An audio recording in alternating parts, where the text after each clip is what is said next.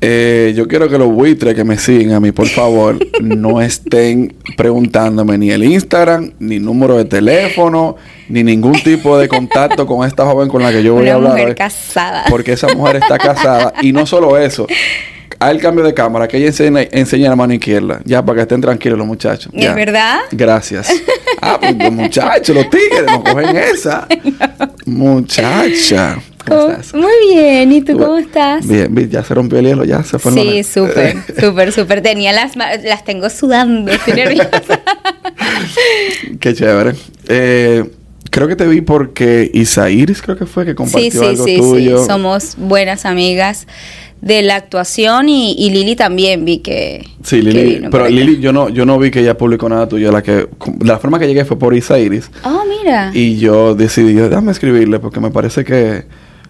me pareció que- súper chévere porque en verdad eh, tengo una comunidad fuerte de, de- en República Dominicana. ¿Oh, sí? Sí, tengo bastantes seguidores, muchas mujeres, el 99% mujeres, Eh, pero sí, me parece un público demasiado, demasiado como bonito, porque siento que los dominicanos son bien expresivos, Sí. o sea, como que demuestran bastante, y eso es muy lindo y no todas las culturas lo hacen. Sí. ¿De dónde tú eres? ¿Venezolana? Venezolana. Sí. Ok, ¿de qué parte de Venezuela? De Barquisimeto. Oh, de Barquisimeto. Barquisimeto, Estado Lara. ¿Tú participaste en una No, no, no, Ah, pero eso es un chiste. que, o sea, todo- todas las venezolanas, siempre cuando uno le preguntan el, el lugar, uno siempre, yo no sé por qué, responde como si estuviera en el Miss Venezuela. Yo he escuchado que, que hay una cultura tan grande, no sé ahora, porque ya ha Sí, pasado, sí. ya- e incluso la, los mises, no, los certámenes de belleza no están tan en boga como antes. sí, sí. Bueno, yo creo que eso es a nivel mundial. Sí, pero antes era como una mentalidad que todas las mujeres tenían que participar en eso. Sí, en Venezuela es bien fuerte, aunque de hecho eh, supe esta semana, la semana pasada, que el próximo Miss Venezuela, o sea, eso hay un furor en, en Venezuela con eso, porque el próximo Miss Venezuela lo van a hacer en el Poliedro de Caracas, que es donde se hacía originalmente el Miss Venezuela en su mejor época. Y pues al parecer se rumora que lo va a animar Maite Delgado, que era la animadora de, del... Oh, wow. Entonces todo el mundo está esperando eso porque en Venezuela eso es bien importante, pero como se había cambiado mucho de locación, han cambiado como mucho la directiva, o sea, han cambiado muchas cosas, entonces como que la gente le ha perdido un poco la cuestión y nada más, o sea, no importa quién lo dirija y nada más el hecho de que haya sido en el Poliedro de Caracas y que lo anime Maite Delgado, ya eso es algo que para los venezolanos va a ser como un recuerdo desbloqueado. Están en cierto punto acudiendo a la nostalgia, podría decir. Sí, 100%. O sea, es que cuando yo supe, primero se supo la noticia de que iba a ser en el Poliedro de Caracas. Yo dije, segurito que van a llevar a Maite. O sea, porque la cuestión de Maite Delgado, la animadora, eh, ella es una animadora, fue Miss, pero se hizo como muy querida en el país por el Miss Venezuela ella decía a la entrada de, del centro, cuando comenzaba todo, buenas noches, Poliedro. Entonces eso es algo como icónico del Miss Venezuela que se perdió. Se perdió en el momento que Maite dejó de estar y del momento de que ya no era en el Poliedro. Entonces ahorita es como, van, sí, la nostalgia, va a ser algo bien nostálgico. Ella sigue viviendo allá en Venezuela, Ella creo que vive en Aruba. Aruba, Curazao, no sé, algo. pero no vive en Venezuela. Me parece que no, pero no estoy 100% segura. Me parece que vive en Aruba. Creo que es lo que más o menos he visto por su cuenta de Instagram, pero no estoy segura. Pero sí, tiene mucho contacto, obviamente, con, con Venezuela. Mm, Perfecto.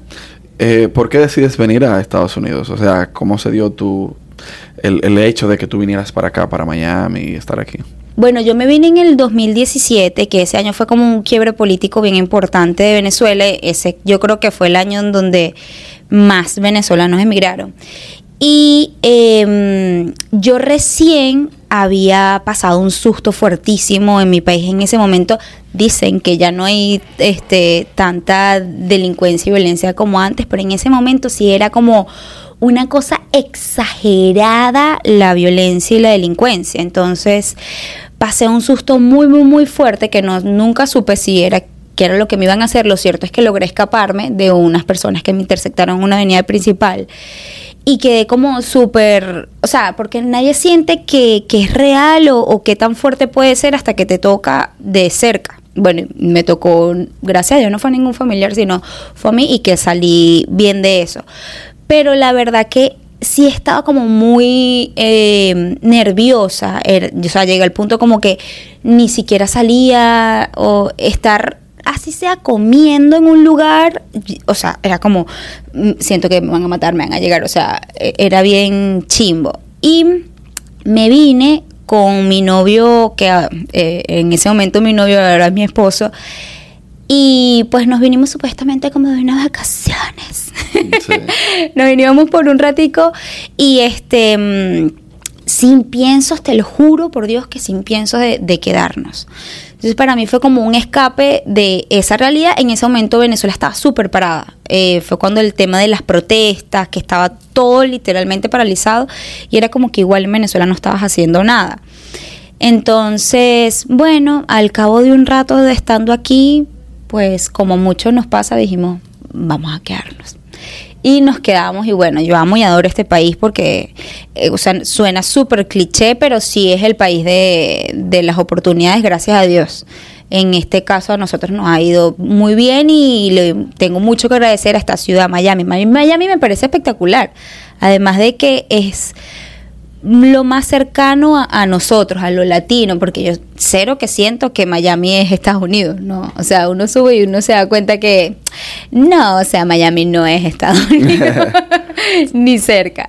Entonces, bueno, sí, Miami mm, me llevó también a cumplir sueños, o sea, porque yo soy artista de chiquita, ¿sabes? Como esa típica, siempre, yo creo que en todas las familias hay alguien así como que la que en Navidad hace show, le baila a la familia, que siempre es como tiene esa vena muy artística, yo siempre fui así. Afortunadamente conté con unos padres que no me reprimieron esa parte, tampoco como que me la, me la, o sea, me la afloraron más porque igual en mi país no había esa cultura. Y, o sea, no sé, no, pero sí me dejaron mucho ser, o sea, una de las cosas más chéveres que mi papá siempre cuentan es que en una Semana Santa, en Venezuela la Semana Santa es... Igual que en la República Dominicana. Eh, la fiesta. Entonces estábamos en la playa y había una tarima. Entonces, en la animación y la cosa, que se suban, no sé, competencia de baile, se suban no sé cuántas personas a, a bailar, yo tendría, no sé, yo creo que como cuatro años. Yo, yo eso recuerdo lo tengo como que porque lo cuentan tanto que es así como que tengo flashes, pero no me recuerdo vivo. Y mis papás me montaron en la tarima con mujeres grandísimas, o sea, hay una pioja haciendo competencia de baile con, con mujeres grandísimas y era ganadas por aplauso. O sea, oh, del público de la tarima. O sea, imagínate como con cuatro años, cinco años y y cero que me da. Yo quería estar montada en la tarima todo el tiempo. Y bueno, mis papás me dejaron ser, me dejaron como muy fluir. Yo me iba que si para la terraza de mi casa a pintar, agarraba que si unos pantalones y los quería cortar y transformar y hoy día pienso, como se lo agradezco mucho a mi mamá porque yo juraba que nadie sabía en la casa que yo estaba haciendo eso. Uno, o sea, la inocencia de yo estoy aquí pintando esto y por supuesto mi mamá sabía que lo que estaba haciendo toda la tarde ahí, eh, pero nunca me lo reprimieron y estudié comunicación social. Eh, que era como lo más, o sea, en Venezuela el estudiar una carrera universitaria es súper importante, es como todo pasan pasas todo el bachillerato, te pasan preguntando, ¿y qué vas a estudiar? ¿Y qué vas a estudiar? ¿Y qué vas a estudiar? ¿Y qué vas a estudiar? Entonces, bueno, aunque loquísimamente, no sé por qué, yo toda mi vida decía que ingeniería petrolera. Por, pero lógico, en, Venezuela hay mucho petróleo, o sea que tiene sentido. Y me imagino que tú pensabas también en la parte económica que iba a haber. Sí, pero no entiendo por qué. A mí me gustaba mucho la ingeniería, si supieras, y era como súper buena, aunque no, no parezca a las personas que estudian comunicación social, la parte artística, yo era súper buena en física, o sea, me gustaba full la ingeniería, pero y no, eso es normal escucharlo en gente que de Maracaibo, que es como la zona en donde eh, eh, esa industria es mucho más fuerte. Pero yo soy de Barquisimeto, o sea, ahí lo que se mueve es el comercio, el tener un negocio, el, o sea, el business en todo tipo. No, nada que, ver. que ver con el petróleo, o sea, cero. Y no sé por qué yo siempre decía eso. Después, en quinto año, o sea, cuando el último año, decía que quería estudiar estudios internacionales. En verdad yo lo que, que creo que quería era como irme a estudiar fuera, de mi ciudad. Mi hermana sí se fue a estudiar fuera de, de mi ciudad, ella estudió ingeniería mm, naval, imagínate, una cosa súper difícil que se gradúan tres personas. Y yo decía, yo también tengo que, ¿sabes? Independizarme, no sé qué. Y me dijeron, no, no, no, señorita, usted no se va, porque era para Caracas. Y mi papá es, yo me gradué este, bien temprano y mi papá me dijo como que no, o sea, como yo he adelantado un año, como que se te ocurre a ti, una niña sola de 16 años en Caracas, o sea, no hay posibilidad. Y bueno, formé mi berrinche, no, no voy a estudiar nada. Terminé estudiando comunicación social porque en verdad dije, bueno, si esto, soy, esto es lo que soy yo, mamá, vamos a estudiarlo. Y me fue súper bien, súper bien y siempre, o sea, le he tenido como mucho amor a mi carrera. Pero déjame hacerte una pregunta. Volviendo atrás en tu niñez, tú dices que tú eras artista desde pequeña. Sí, Pero tú estudiaste algún tipo de arte antes de ser comunicadora social? no. Simplemente era que venía en tu Eso sangre. era muy empírico, sí, o sea. ¿Y en tu familia alguien más es artista? Bueno, si supieras que mi papá, eh, eh, dicen la- los cuentos, eh, que mm, él sabía tocar todos los instrumentos. Yo tenía un tío que todavía lo hace. Él echa los cuentos de que cuando yo estaba chiquita, él siempre estaba tocando cuatro en las reuniones familiares y yo me ponía como que yo quiero cantar. Entonces le decía que me tocara el cuatro para yo cantar. Entonces siempre era como ese. Mi papá siempre que veía un cuatro o algo así, se ponía a tocarlo, sabe tocar cuatro, eh, el arpa, el piano. Y entonces yo como que siempre quería, cuando estaba en las reuniones familiares por parte de mi papá, como que siempre quería como cantar, siempre quería hacer eso, pero formalmente nunca lo estudié hasta que hasta que entré a estudiar en la Universidad Comunicación Social y de hecho desde que comencé a estudiar supe de un compañero que trabajaba en Promar. Promar era la televisora más importante regional este, de, de, mi, de mi ciudad. Y entonces yo le dije, yo quiero entrar a lo que sea, o sea, no me importaba, ¿sabes? O sea, yo lo que quiero es entrar, quiero aprender, quiero... Y entré a, a trabajar ahí a lo que fuese. Comencé contestando teléfono de un programa. Wow. Pero ¿Qué literal. edad tú tenías en esa época? En ese momento yo tenía no, 16, cuando comencé a estudiar, tenía 16. Y yo literal era que salía de la universidad y me iba a promar a lo que fuese. O sea, yo llegué literal a donde, ¿qué hago? ¿Qué, qué, qué hago? Y bueno, sí, después como que vi cosas que no me gustaron. O sea, el medio de la televisión es un medio muy, muy fuerte. No tan, o sea, obviamente si te gusta, tú aprendes en lo que estés, tú aprendes. Pero el tema de egos, cómo te tratan, todo eso, sí es bien. ¿Tuviste una mala experiencia? Sí, sí, tuve una muy mala ¿Qué te experiencia. pasó? Cuéntame. Desahógate. Desahógate. Di Es que nombre. la gente de Barquisimeto yo creo que va a saber, pero bueno. Nombre y Está- apellido. Para que, pa' que no, No, duden. no, Para que no duden. Pero lo que pasó fue, yo creo que esto le puede, le puede pasar a cualquier, hasta todavía, todavía en este medio eso sigue pasando. Yo estaba de- en la producción de un programa como el matutino de, en ese momento y era como súper importante, tenían las mejores animadoras de la ciudad, no sé qué, y yo literal era que contestaba teléfonos, los teléfonos de la llamada de hola, quiero que le digan que no sé qué, Sí. ya no estaba. Pero yo siempre fui muy buena con la computadora. Pero súper nerd. Yo era súper nerda. Tenía la computadora en mi cuarto y era como de las que te podía meter un virus en la computadora si quería. O sea, una cosa loquísima. Entonces, eh, un día dicen que, eh, bueno, que me van a dar una sección de moda y belleza, que es lo que a mí siempre como eh, me, ha, me ha gustado mucho como parte de quién soy. Y mm, yo dije, ay, buenísimo, que no sé qué, o sea, yo emocionadísima, pero era solamente voz en off. Entonces yo tenía que editar y hacer todo mi trabajo de hacer la coletilla que iba a salir en pantalla con mi voz en off. Pero yo estaba emocionadísima. Bueno, eh, sí, varias personas de producción y de los directivos hacían los comentarios como que, pero ¿por qué no le das el espacio a ella en pantalla? y una, de- una era muy chévere y la otra no era la, era la que no era chévere. Entonces, la que no era chévere decía como, no, no, ya está comenzando. Así, ¿me entiendes? Entonces yo, bueno, en verdad ¿Quién fue estaba esa? comenzando. Tírala para adelante. ¿Quién fue? No, no, no, no. La gente va a saber porque eh, eh, ese, programa era muy conocido y eran dos. Una chévere que actualmente vive aquí en Miami, es super nice, y la otra que se quedó en Venezuela no era tan nice. Y entonces, pues bueno, eh, llegó y como que siempre me... O sea, ella a lo mejor ni se debe acordar de mí. O sea, imagínate, hace, hace demasiado tiempo y yo era una universitaria y toda... Y, pero para mí sí, o sea, eso a mí no se me olvida. O sea, fue mi, mi primera experiencia en la televisión. Entonces dicen, no, hay, comenzaron con la mensajería de texto en el programa y hay un nuevo sistema de generador de caracteres. El programa era en vivo.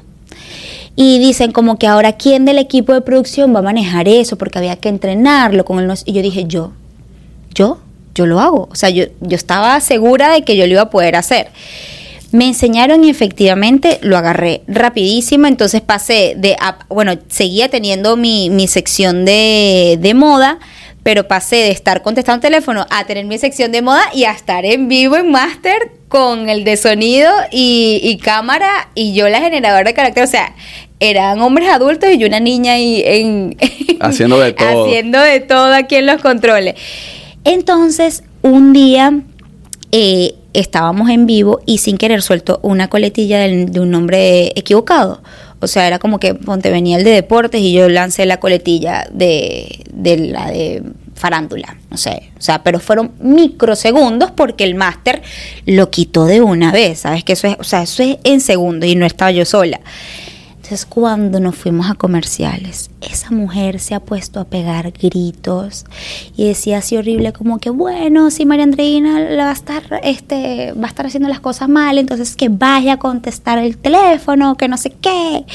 Y a mí eso, yo soy súper pacífica, de verdad. La gente, eh, mi familia y todo eso, o sea, saben que yo, para que para que me hagan poner brava cuesta demasiado, pero una vez lo haces no hay vuelta atrás.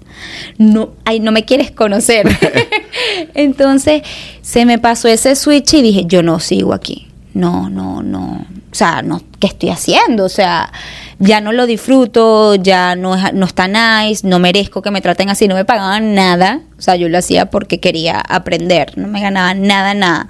Más que bueno, aprendí mucho de la experiencia.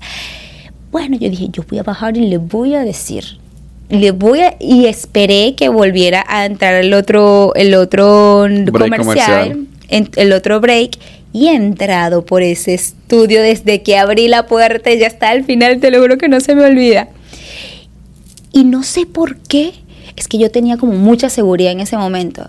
Yo le dije, lo que tú estás haciendo es de muy mala educación. Sí, es verdad, yo cometí un error, te pido disculpas, pero tú no sabes quién soy yo ni a dónde voy a llegar. Y el mundo da muchísimas vueltas. Yo me acuerdo, o sea, es que me acuerdo clarito, el mundo da muchísimas vueltas y ahorita tú estás aquí tratándome mal, pero tú no sabes cuándo tú vas a necesitar de mí. No le dijiste ninguna mala palabra. No, si supieras que no, o sea, como que yo siempre Coño, que... hacía falta ahí. No, no, no, no, no, imagínate, además estaba como que en el- un estudio grandísimo con mucha gente, camarógrafos, el director de piso, la otra animadora, o sea, primero muerta que sencilla, o sea, yo la quería dejar como pas- como diríamos en Venezuela, quería pasar coleto con ella de una manera muy elegante, pero no, no me iba a ir así como ordinaria por la puerta de atrás y además yo sabía que ella me iba. Era como para decirle, eres, o sea, eres de lo último y me voy, chao. Eso era lo que yo quería. Y lo logré, me fui y no volví. Y, ella no te dijo nada en ese momento. no, no me dijo nada. Salió la otra animadora que era súper chévere, me dijo como que no hagas eso, que conchale, yo te entiendo y no sé qué, no te vayas, pero igual eso no se puede hacer porque estamos en vivo. Y bueno, pero no se nos salió en cámara, pues fue en el Claro. corte comercial. Y dije, no, está bien, pero yo me quiero ir, o sea, yo no quiero seguir. Y yo me prometí que no iba a volver a la televisión. ¿No has vuelto? Sí. Pero yo en ese momento me prometí que no iba a volver a la televisión y todavía como seguía estudiando, me fui como en, en mi universidad, la comunicación social, al final te puedes ir por más enfocado todavía en televisión o eh, te puedes ir por publicidad y mercadeo. Y pues me fui por publicidad y mercadeo porque yo dije, yo no quiero saber nada de la televisión.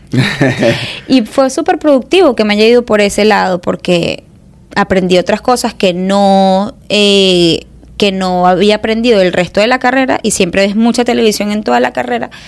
Y fíjate que ahora me sirve muchísimo para, para, mi carrera. sí, exacto. Ya te voy a quitarme estas pulseritas porque yo siento que te pueden molestar en el, en el audio. No, tranquila, no te preocupes. Entonces, ¿estás aquí en Estados Unidos? ¿Ya tú actuabas antes de llegar aquí o no? No. ¿Por qué decides hacer actuación? Porque, claro, tú estudiaste eh, comunicación social, pero no tiene que ver, no, tiene cierta relación, pero no, no, tiene que ver directamente con la actuación, a mi entender. ¿Cómo haces el switch o por qué lo haces? Porque cuando llegué aquí a Miami, una de mis amigas de Venezuela estudiaba en una academia de actuación y yo toda mi vida había querido ser actriz, pero en Venezuela eso significaba irte a Caracas, como que había mucha burocracia en los canales y todo eso.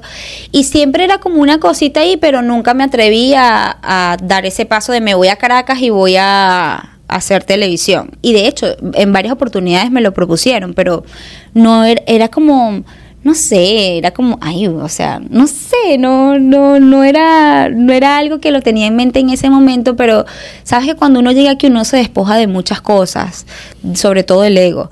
Entonces dije, bueno, o sea, ¿qué tanto? Si eso es lo que yo siempre he querido hacer. Y afortunadamente mi pareja me apoyó. Yo, o sea, uno, yo siento que uno siempre tiene como que en la mente pensando que todo el mundo te va a jugar, que todo el mundo te va a decir. Y yo cuando comencé a estudiar actuación fue literal como que toda mi familia, estoy demasiado feliz por ti. Yo siempre supe que tú ibas a estar ahí.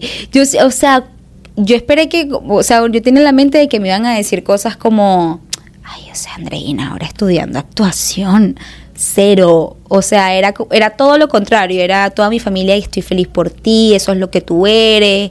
Y uno se queda como... Es que tú sabes que yo he aprendido con esto que estoy haciendo que mucha gente no... Tal vez sabe que tú das para algo, pero hasta que tú no vas y das el paso y lo haces, no te dicen a ti, por ejemplo, coño, qué bueno, sigue lo que te, no te pares, lo que sea. Me ha pasado a mí muchísimas veces. O sea que me imagino que lo mismo pensaban sí, tus familiares. Sí, sí, sí, Y sobre todo con los amigos. En Venezuela la amistad, mientras más amistad tienes, más bullying te hacen y eso es algo súper normal, la gente no se ofende. Chévere, igual que en República Dominicana. o sea, si yo te estoy haciendo bullying, considérate bastante amigo, o sea, considérate bien cercano. Entonces yo cuando comencé con lo de mi canal de YouTube, yo me acuerdo que yo dije, o sea, me voy a preparar psicológicamente a mis amigos para que no me comiencen a molestar. O sea, tipo que cuando vaya a subir una foto en Instagram o el videito no vayan a salir miles de comentarios de ellos bulleándome. Entonces, en el grupo de WhatsApp con mis amigos le dije, miren, voy a comenzar a subir fotos, no sé qué. Y me acuerdo que en ese momento no te imaginas la cantidad de bullying que me hicieron. Me lo imagino porque tú te anunciaste. Sí, sí, sí, sí, me anuncié, me anuncié. Bullying positivo y bullying negativo también. Pero parte del bullying negativo como que fue como, yo te voy a demostrar que no es así. O sea, y yo no sé por qué, la verdad, yo siento que uno igual le hace ese tipo de bullying entre amigos y tal, pero cuando tienes esa humildad de decir, mira, lo voy a hacer, apóyame, en verdad sí te apoya la gente. Entonces, cuando subí mi primer video en YouTube, yo me acuerdo que nada más para decir, hola, soy Maína, voy a comenzar a, a subir videos. Ese video llegó al día siguiente, para mí eso era impensable. O sea, y, era un número que para mí era estratosférico. Pero yo me acuerdo un día llegando a mi casa, viendo el teléfono, como todos mis amigos me estaban reposteando de sígala, no sé qué, todo muy lindo. Y el video tenía 300, no, no se me olvida, 399 reproducciones en YouTube el día siguiente. Para mí eso era... Es mucho. O sea, yo decía, me puse a llorar cuando iba en el carro. Yo decía, no lo puedo creer, o sea Sí, fue bien lindo, fue bien lindo. Y de ahí fue como un crecimiento muy loco.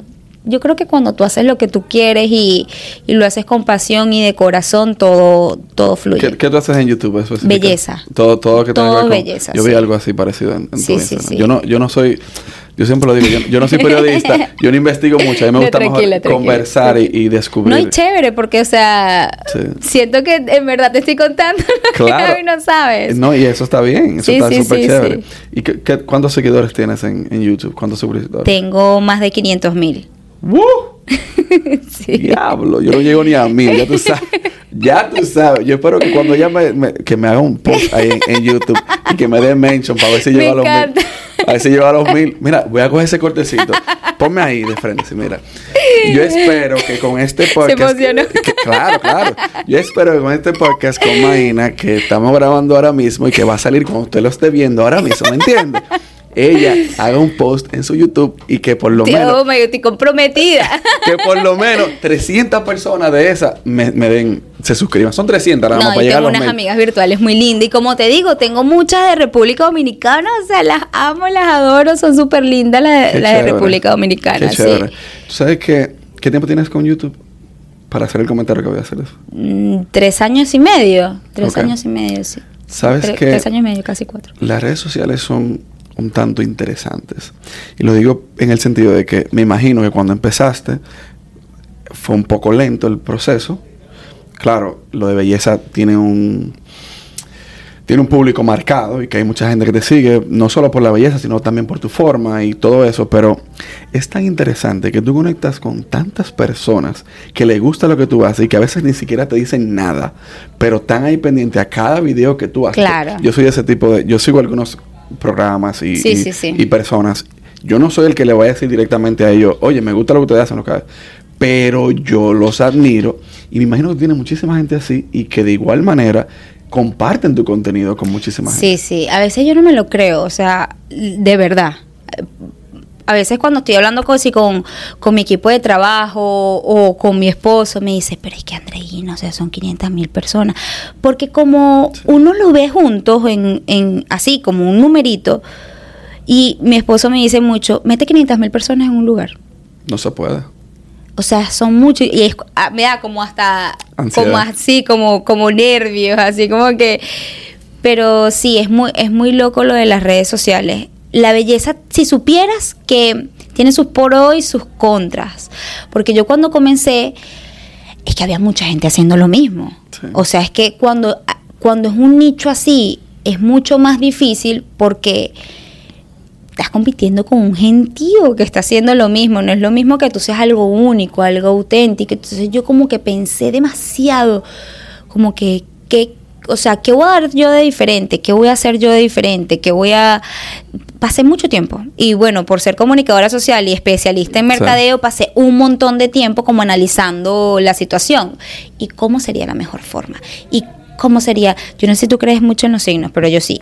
Yo soy Capricornio. Somos como súper... Capricornio de dic- noviembre, diciembre. Diciembre. No, diciembre, enero. Diciembre. Diciembre, No, enero. los capricornianos somos como súper estructurados, el trabajo, la cosa. Entonces, yo como antes de comenzar, estaba como mucho que sí, analizando el público, analizando las que estaban pegadas en YouTube. ¿Qué hace? ¿Qué hace esta? ¿Qué hace la otra?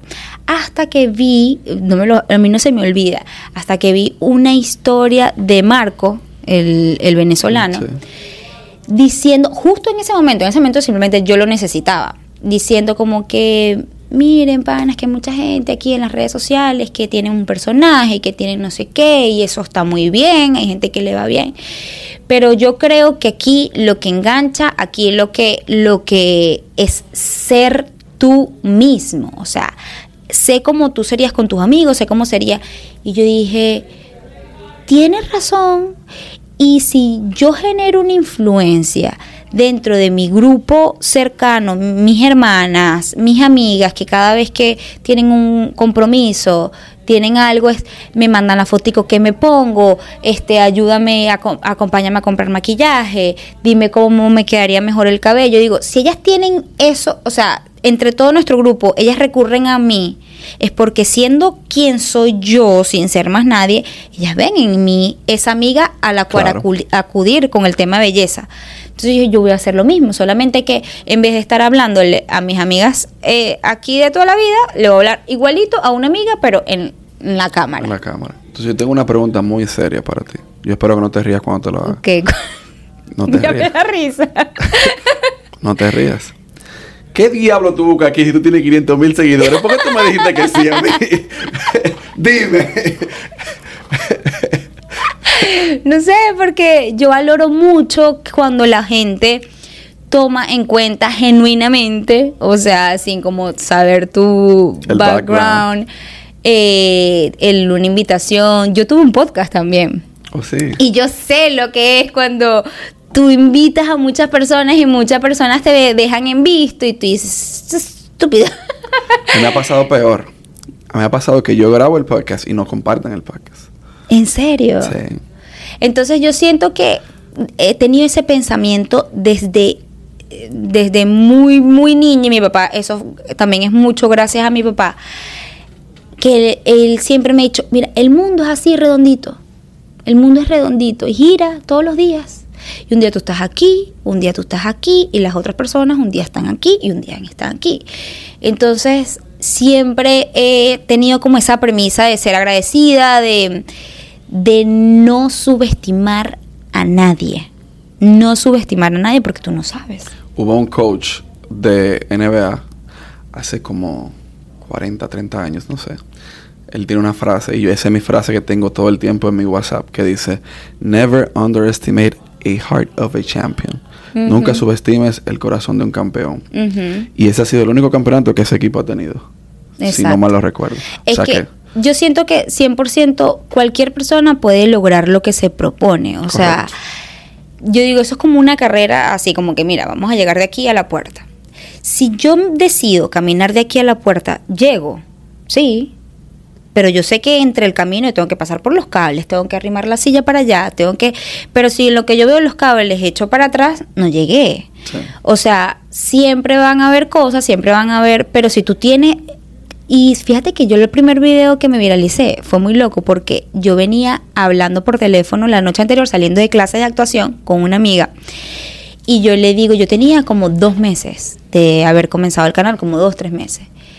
Y le digo a ella, yo me estoy divirtiendo con esto y tal. Estaba creciendo, sí, tenía un muy buen, ahora entiendo, o sea, como que uno no entiende cuando lo vive, ahora veo para atrás y digo, si era enorme, o sea, yo que sé, en dos meses ya tenía 30 mil seguidores en YouTube y eso no era algo normal, pero para mí, como yo lo estaba viviendo, yo decía, cuando llegué a los 100 mil, o sea, como que me volví como muy ansiosa de, de llegar. Entonces, yo me acuerdo que yo le dije a ella, mira, ¿sabes qué? O sea, yo lo dejo en manos de Dios. No sé cuándo va a pasar, no sé si es mañana, puede ser, espero que sea, era como, no sé, era como agosto o septiembre, algo así. Espero que sea antes de diciembre, pero que sea cuando tenga que ser, no sé cuándo va a pasar, pero va a pasar, porque yo todas las semanas subía video nuevo, todas las semanas hacía algo con demasiada entrega y yo siempre me lo tomé como muy en serio, o sea, no era algo como que llegué, probé y la semana que viene, bueno, me ocupé, no subí video, no, o sea, eso era como literalmente como si yo estuviera ganando dinero por eso y una responsabilidad.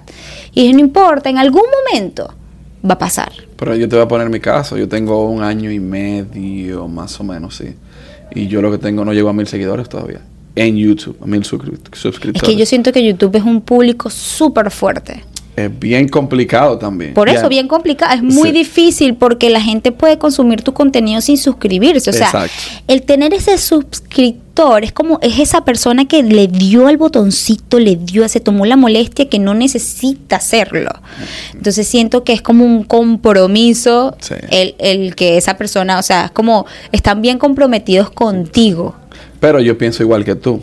Yo siento que estoy como al borde de un precipicio que en cualquier momento va, o sea, como tú te puedes caer en cualquier momento o te pueden empujar. Entonces yo estoy así mismo. O yo me viralizo en cualquier momento, puede pasar mañana como puede pasar en 10 años. 100%. Pero el punto es que yo no me puedo parar de hacer lo que estoy haciendo. No, no puedes Igual parar que tú dices, un video o dos videos semanal, yo lo sigo haciendo. No, no puedes parar y es parte del proceso también a mí me pasa, por ejemplo, eh, con la actuación, he hecho cosas muy chéveres, pero obviamente uno tiene los sueños siempre, o sea, enormes. Y uno, es como que, ¿sabes? Como cuando tú estás seguro de qué va a pasar. Así. Cuando tú tienes esa certeza, una vez estaba hablando con una amiga, estábamos hablando de tema amor, todo eso, yo no sé, si no si no fuera artista sería psicóloga 100%, sería coach de pareja. Me encanta la psicología. ¿En serio? yo la amo. Sí, yo creo que si no y de hecho, una vez que volviendo al tema de lo de la astrología, me hice la carta natal el año pasado y la muchacha me dijo, tienes toda la carta del artista, pero si no fueras artista, fuera psicóloga. Y yo dije, 100%. Wow. O sea, 100%. Yo soy, yo no sé, yo digo, la doctora corazón de todas mis amigas. Te lo juro. Y un día hablando de eso, esta amiga es súper exitosa en su carrera. Y ella había tenido, había, estaba pasando por un momento chimbo de a nivel personal y se estaba como haciendo preguntas de como, ¿y si no consigo el amor? ¿Y si no consigo una persona? ¿Qué? ¿Y si no consigo una persona? ¿Qué tal?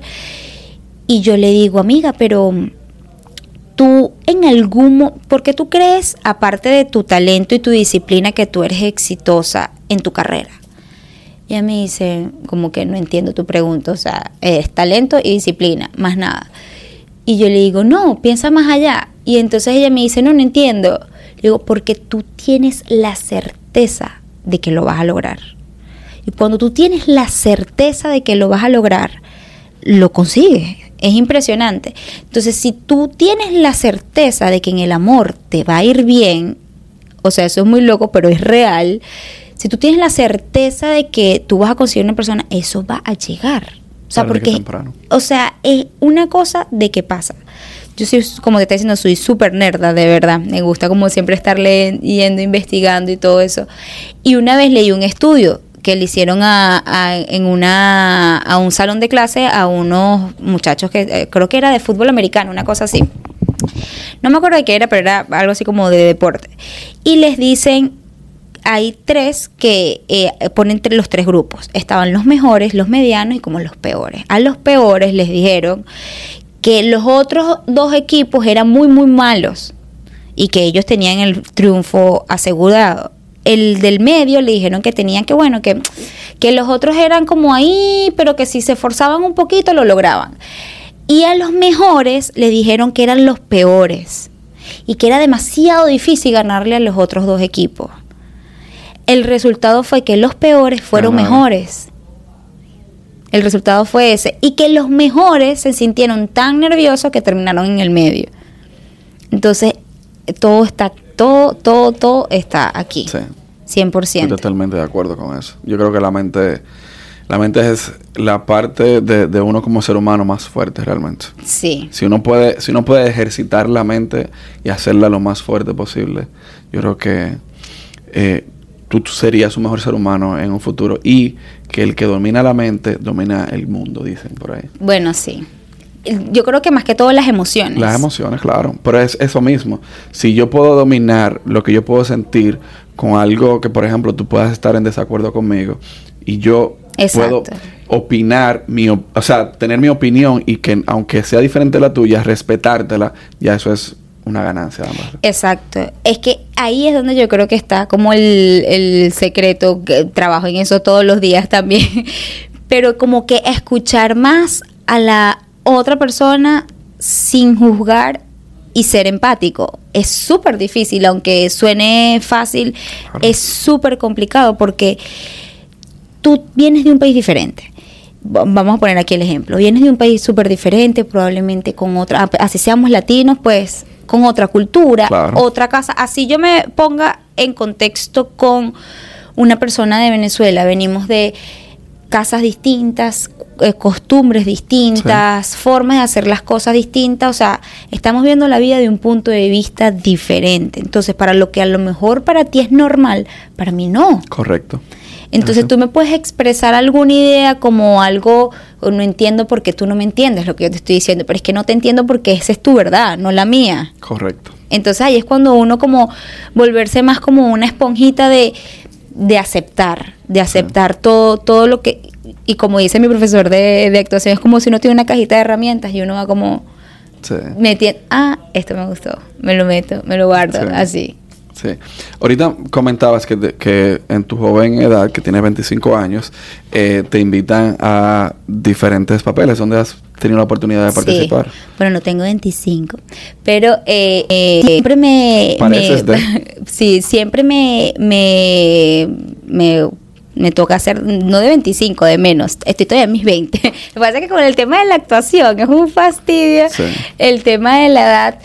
em, pero siempre me mandan a hacer de 19, de 20. Entonces es como... Pero cabes.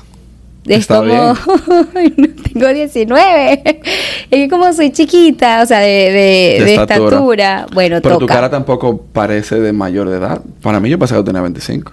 No. Pero bueno, ¿qué papeles has tenido la oportunidad de participar y en, y en qué cadena tú trabajas? En Telemundo. Ok. En Betty en New York tuve la oportunidad. Oh, sí. Sí.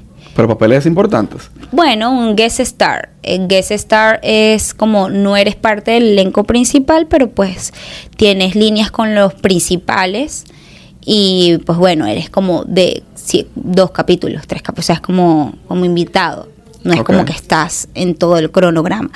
Pero para mí eso fue la el entrar a Betty súper lindo porque nunca, o sea, como fue mi primera vez.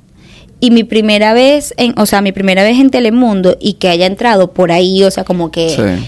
Yo no veo novela y yo sé que esa es una novela O bien. sea, exacto. Y tener, que me hayan puesto con, con el antagonista, o sea, Sí. de- está el protagonista y está el antagonista, o sea, son las dos figuras principales que me hayan puesto con él, o sea, yo me sentí súper agradecida y siempre Telemundo ha sido súper chévere conmigo, también estuve en- como guest star en, en, ahorita en la última que va a salir, eh, con un personaje también, con una persona bien importante dentro del- de la historia. Y bueno, esperando que la próxima sea de protagonista. Pero, ok. Qué bueno que mencionas eso del protagonismo. Porque, ¿cuál es el proceso para una persona llegar a poder participar en una novela y tener un papel bien importante? Porque, en tu caso, tú te estás preparando constantemente, porque ya me han mencionado varias veces que tomas clases de actuación. Pero, eh, ah, que has hecho eh, varios cameos, por así decirlo. Por- vamos a ponerlo así. Apariciones. Exacto. eh, esporádicas. Pero, ¿qué tiene que pasar para que en algún momento te llamen y te digan, yo te quiero a ti para un protagónico? bueno, como dice mi profesor, que se alinea la suerte con la preparación. Ok. Porque literal es así. O sea, te puede llegar el casting de tu vida, pero si tú no estás preparado, no, no hiciste nada. Pero sí es súper complicado el tema de la televisión porque hay mucha burocracia. Eh, por ejemplo, ahorita casi todas las, las producciones se traen el elenco completo de México. Dejan como dos, tres personajes para los actores que están aquí en Miami. Entonces es como ya de por sí la situación es, es complicada de entrar. O sea, si tú eres nuevo, o sea, que no has hecho nunca un protagónico, pelearte un protagónico con personas que sí lo han hecho muchas veces y nada más ha- todo el mundo está peleando por esos dos personajes, es Pero muy sabes, difícil. Hay algo que a mí me molesta de los dueños de empresa y de los reclutadores, que es que te dicen, tú no tienes experiencia, y me lo dijeron hace dos días. Y le dije, ¿cómo tú pretendes que yo tenga experiencia si tú no me das la oportunidad? Pues yo me pregunto lo mismo todos los días, pero yo creo que también es como mucho meterte a la fuerza, o sea, hacer cosas, hacer, hacer, siempre estar en donde tienes que estar. O sea, por ejemplo, yo cuando, desde que comencé, yo cuando dije voy a ser actriz y voy a estar en esto, literal es vivir, respirar todos los días en eso. Si me invitan a un evento, no de como, ay no, es que estoy cansada, mañana me tengo que parar temprano. No. Tienes o sea, que tienes que ir, porque si tú quieres llegar, tienes que conocer personas, tienes que estar en el medio, enterarte. ¿Cómo tú haces un casting si ni siquiera te enteras? Que hay un casting. sí. Entonces, la forma como te enteras es porque estás en ese ambiente y. "Epa, hiciste el casting para, no sé, para Nickelodeon. Y tú, ¿y qué? ¿Cuál casting? ¿Cómo? Sí, están haciendo esta semana casting para X producción. Y tú, ah, entonces buscas cómo hacer el casting. O sea, buscas a la agencia con la que estés trabajando. Epa, mira que hay un casting, méteme. O sea, pero si no estás en eso, ¿cómo lo haces? Porque, eh, o sea, es- sin estar dentro del medio, no te enteras. No te enteras. Es- Ese es el, el famoso networking que hay que hacer. Exacto, es un networking que hay que hacer. Entonces, si, si yo me dedicara solamente a las redes sociales y no quisiera estar en la actuación, probablemente no asistiera a, a- a todos esos eventos porque la verdad es que a veces uno no quiere o mm, sí, yo soy muy, muy, como muy amigable y todo eso, pero también como que lidias con tantos egos y es como... Pero el tema de la actuación es así. Y re- estás monetizando las redes, dígase Instagram. Sí, gracias a Dios ese, ese es mi trabajo, o sea, eso es lo que yo hago Full time. 100%. ¿Y qué tan difícil? A ver, ¿qué tan difícil es tener una... Tu pareja no está en el medio, ¿verdad? No, cero, ¿Qué no tiene nada que ver. ¿Qué tan difícil es tener una relación con una persona que no está en el medio? Porque, como tú dices, Sí, tiene sí, que sí. estar todo el tiempo visitando eh, eventos, conociendo personas. sí.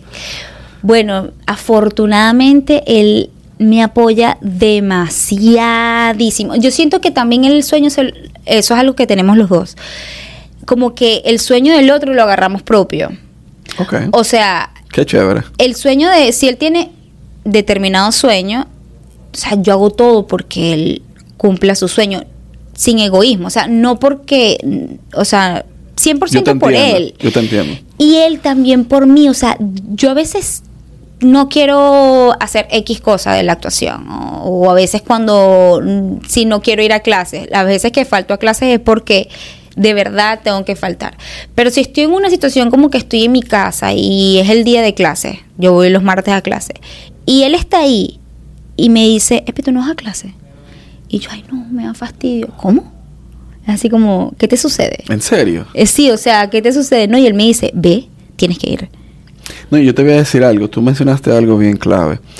Tú no haces solamente por él sus sueños. Tú también lo haces por ti porque te da satisfacción que él logre lo que, lo que y quiere él, lograr. o sea, eh, ve una serie en Netflix, por ejemplo. Entonces siempre hace comentarios como que, ay, mi amor, cuando estés así tú en una... O sea, él, él de verdad sueña y me dice, Andreina, te tienes que preparar para que tú estés ahí. O sea, es como ya él se lo agarró para, para él también el que yo lo logre. O sea, a- siempre hemos tenido como mucho esa dinámica. Pero sí, él no confía en mí. Es que tenemos también mucho tiempo. Nosotros tenemos 11 años de, de relación. relación. Entonces, no sé, como que somos en ese sentido con el tema proyectos, con el tema lo que él haga, yo lo voy a ayudar, al, es mío también. Claro, son, eso O sea, es el beneficio del estudio Exacto. también. Claro. Y el viceversa eh, conmigo y aparte no, el, no sé, no tiene como ese ego de, de, ay no, que tu mujer no vaya a estar.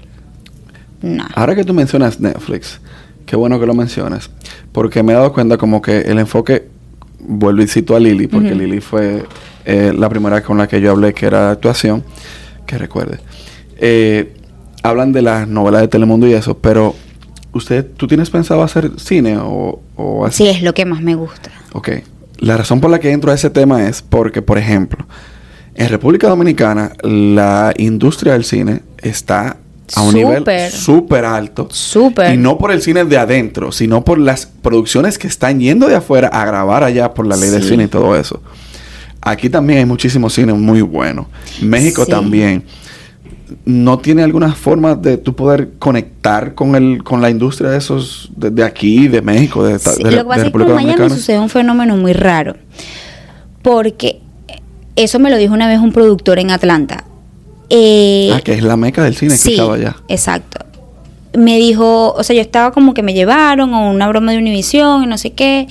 Entonces yo estaba como que, ay, aquí Atlanta está muy, o sea, uno siempre como que aquí se está haciendo, aquí es donde tengo que estar. Y conversando, un argentino me dice, aquí no haces nada, aquí tú no haces nada. O sea, tú tienes que hacer es en Miami. Porque es más fácil que tu gente, o sea, Venezuela, Latinoamérica, conecten contigo Sí. y tú de ahí saltes. Claro, cada quien tiene, no, no hay una fórmula perfecta, cada quien tiene su forma de... Claro. Pero él me dice, es mucho más fácil que tú conectes con tu público, que tú hagas un público sólido de latinos y que de ahí tú saltes, porque ya tienes un... Al final, esto es un negocio y al final tú eres un producto. Entonces, si Aunque oiga tú- feo, pero es verdad. Es verdad, esa es la realidad. Entonces, si tú eres un producto que ya vende, es más fácil que ellos te quieran. Sí. 100%. Hasta, y no lo digo por, por, por un tema de que si somos latinos o no, o sea, hasta el, hasta el mismo americano le debe suceder lo mismo, o sea, ¿sabes cuántas personas, sabes cuántos habitantes hay en este país y cuántos deben haber que quieren entrar a la industria del cine y no pueden? Sí. O sea, no hay que ser tampoco tan egocéntrico de pensar que nada más nos pasa a nosotros.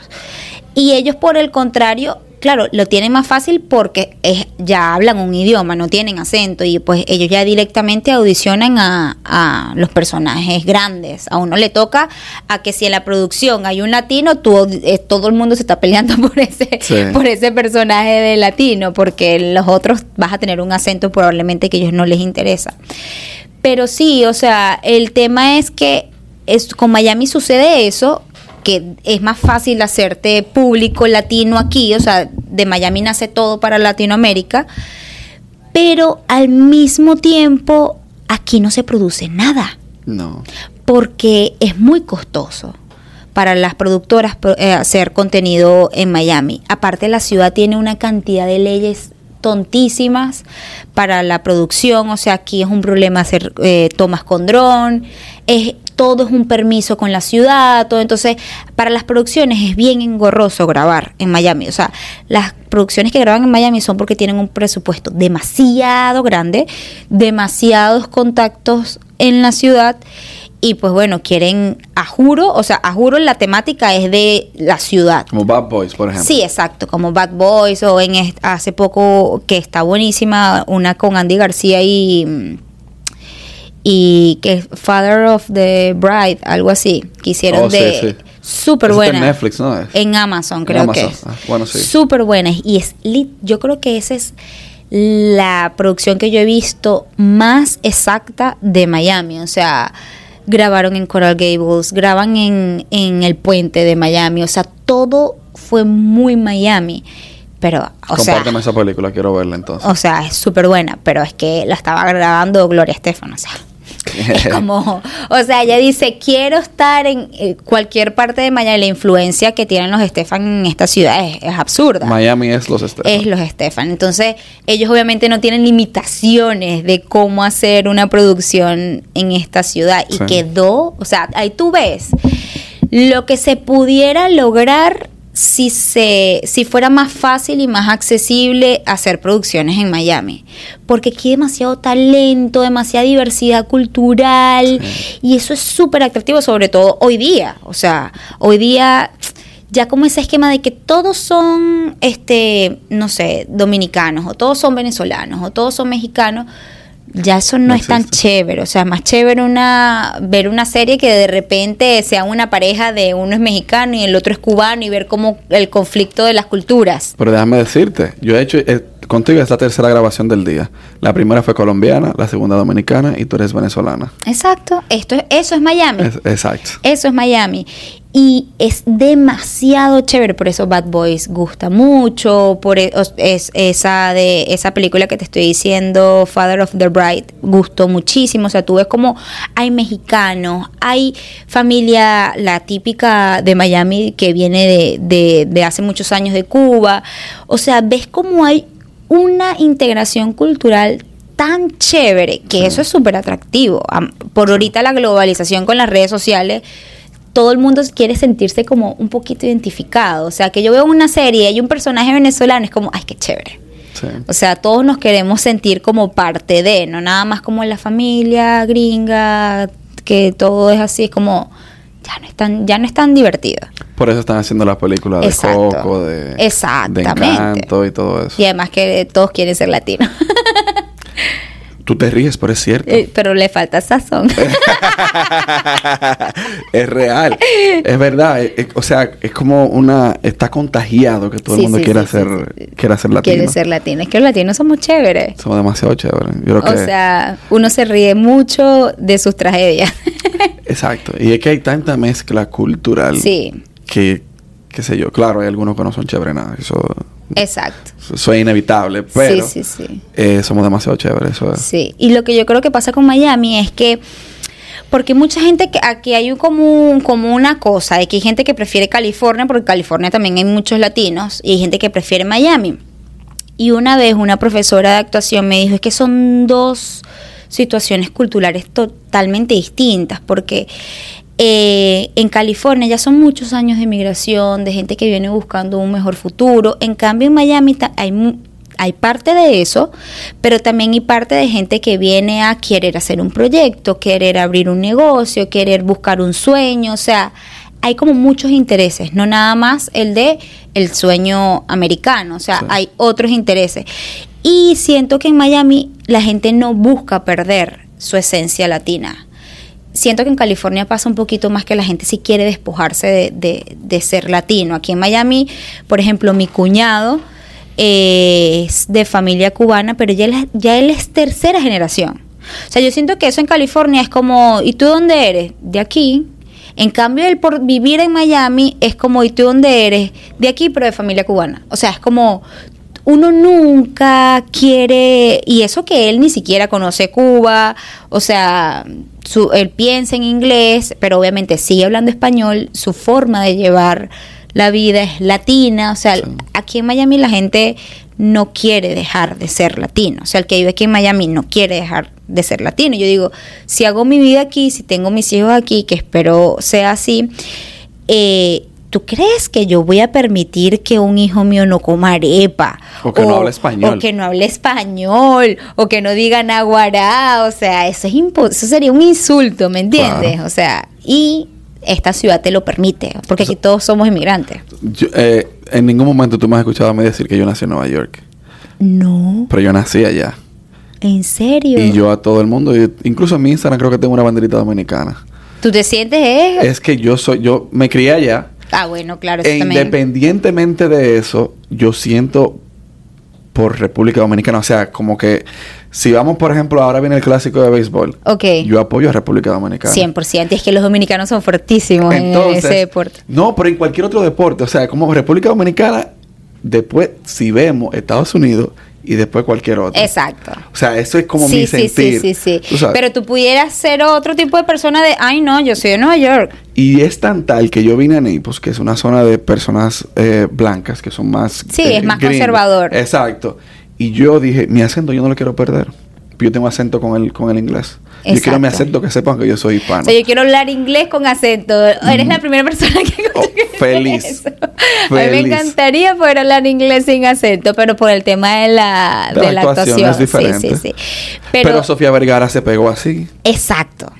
Es ¿Por que todo no? tiene, pero sí, exacto. Pero por ejemplo, a mí me pasa algo muy loco que como yo soy rubia, no es el estereotipo latino, porque la gente tiene concebida el la Mm. latina de- en otro eh, Sí. físicamente, o sea, el estereotipo, no estoy diciendo que sea así. Sí. Por ejemplo, en Venezuela la verdad es que hay de todo, de todo.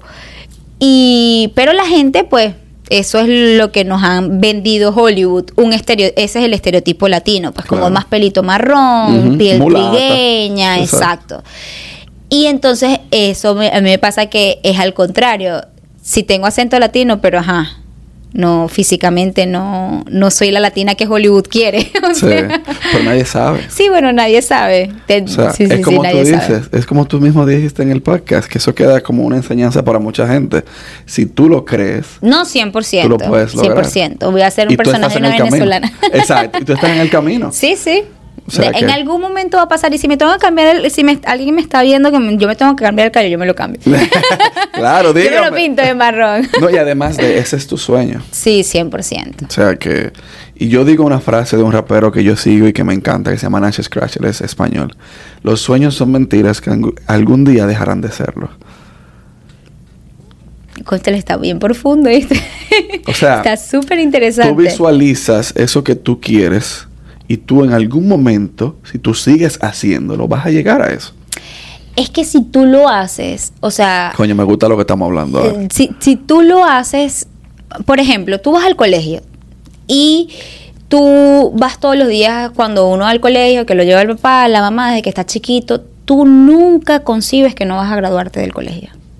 Sí. Porque tú estás yendo todos los días al colegio, así puedas salir mal en alguna materia o lo que sea, pero tú sabes que vas a graduarte. O sea, Sí. tú no vas a dejar de ir al colegio hasta que tú te gradúes del colegio, en si quieres graduarte del colegio Claro.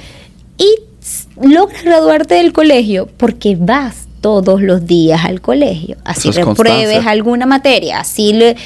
Y tú te pones a ver, yo siento que ese es el primer, o sea, yo lo pongo como ejemplo mucho porque ese es el primer logro, la primera meta a largo plazo que logramos casi todos. Sí.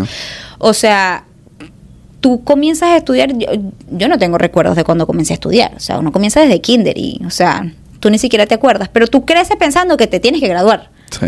Y vas todos los días al colegio y vas, así no quieras ir, tu mamá es que no me interesa que no quieras ir, viste, porque te tienes que ir para el colegio. Tú no eres que sabes. Exacto, tú vas para el colegio. Y terminas graduándote y eso es una cosa de que lo logré porque es que duras toda tu vida, son 16 años, por ejemplo, yo me gradué a los 16, son 16 años prácticamente, o sea, en mi mente, obviamente uno comienza como en los cuatro, eh, que toda mi vida estuve en el colegio y después cuando te gradúas es como, ¿y, Y ya. ahora? Sí. Pero es la primera meta larga que cumples. Ahí te haces la pregunta que te hacía toda tu familia. ¿Qué yo voy a estudiar? ¿Qué vas a hacer?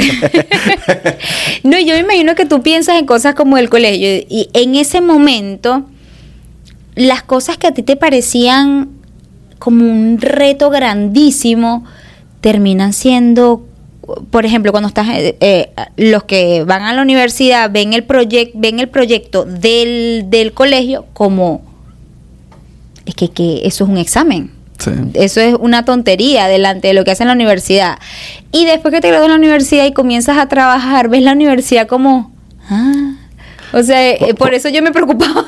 Cuando llega la adultez. Cuando llega la adultez, entonces todos son procesos que por supuesto no es eh, darle la importancia en el momento que lo estás viviendo, Sí. sino como que sí entender que este momento que estás viviendo no es tan difícil después de que lo pases. Exacto. O sea, después de que lo pases, te vas a dar cuenta que no era tan, no es tan grave como tú te lo imaginabas. Yo tengo una analogía que yo la utilizo bastante, que es muy parecida a esa, que es que a mí me decían cuando yo estaba en segundo grado que el tercer grado era bien difícil. Entonces, cuando estaba en tercer grado, me decían que el cuarto grado era Exacto. Y me decían, prepárate. Y al final, ya pasé por todos esos grados y para mí no fue difícil. O sea, que es parecido a lo que tú estabas diciendo. Exacto, o sea, en el momento tú sientes que es, yo me acuerdo del proyecto de grado de cuando te gradúas del colegio, o sea, que es el primer proyecto que haces. Eso era una cosa que pasas todo quinto año planificando tu proyecto de grado, o sea, es el proyecto. O sea, es, es, el- es como la tesis más importante en ese momento. Sí.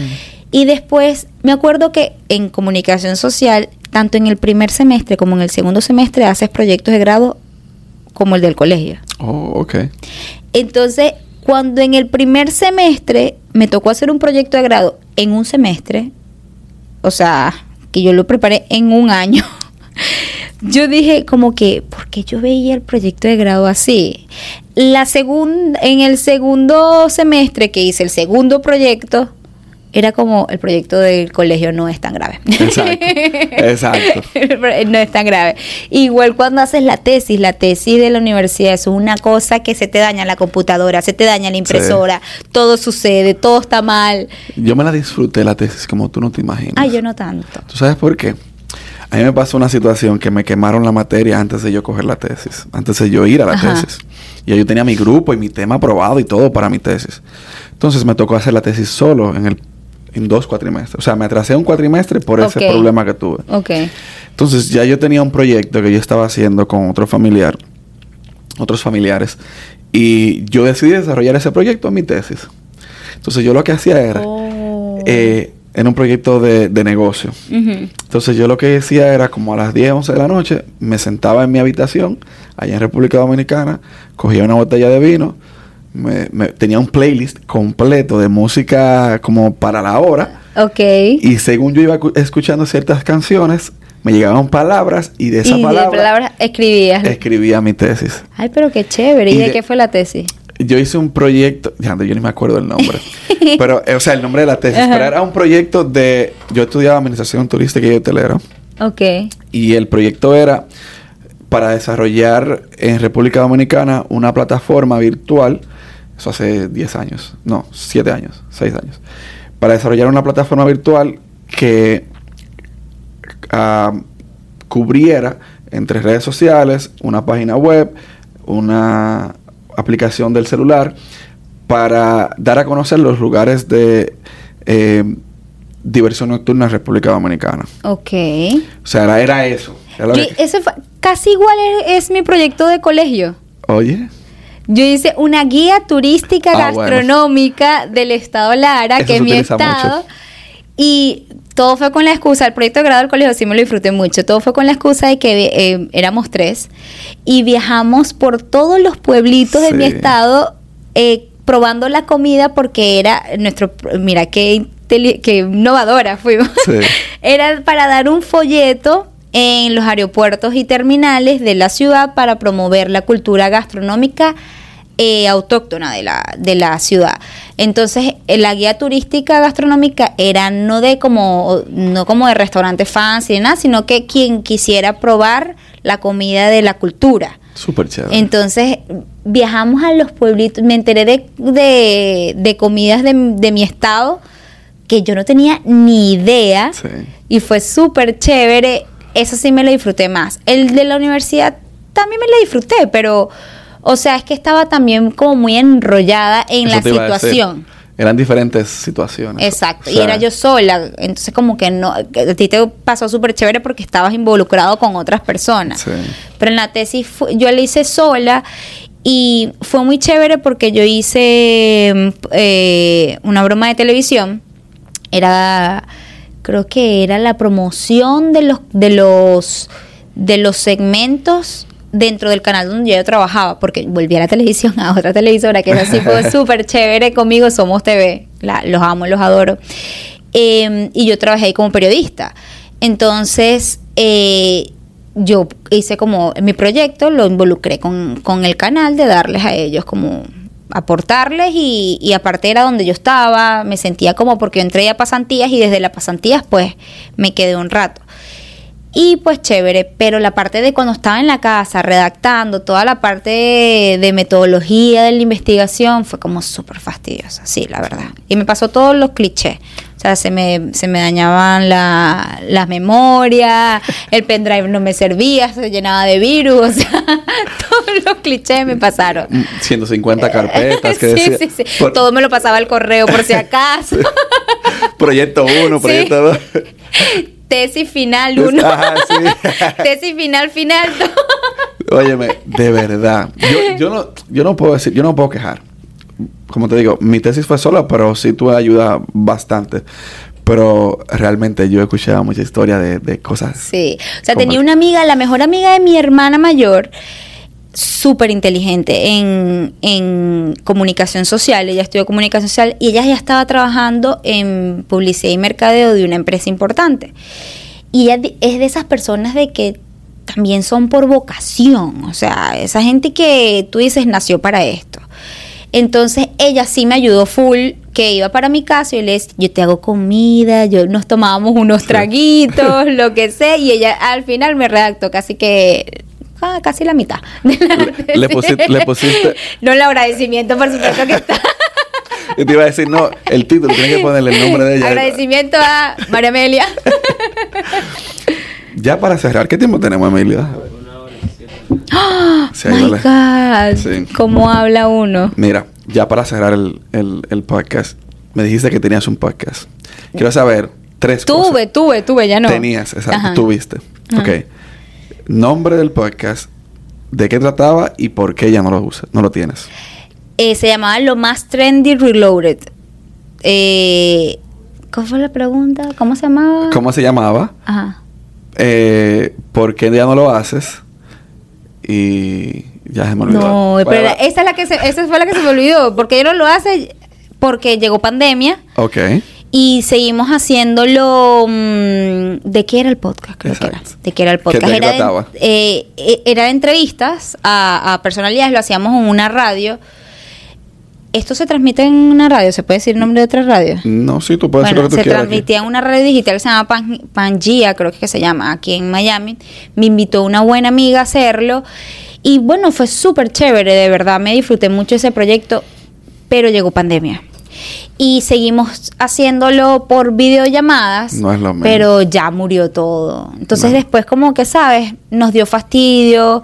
Mi amiga eh, quedó embarazada. Yo, yo había como, soy súper comprometida, como eh, te he contado varias veces, soy súper comprometida con los proyectos. Entonces está, ya yo estaba como mi canal de YouTube, que es, que es mi, es mi bebé, mi Sí. todo, es como mi, pres- mi principal fuente de todo.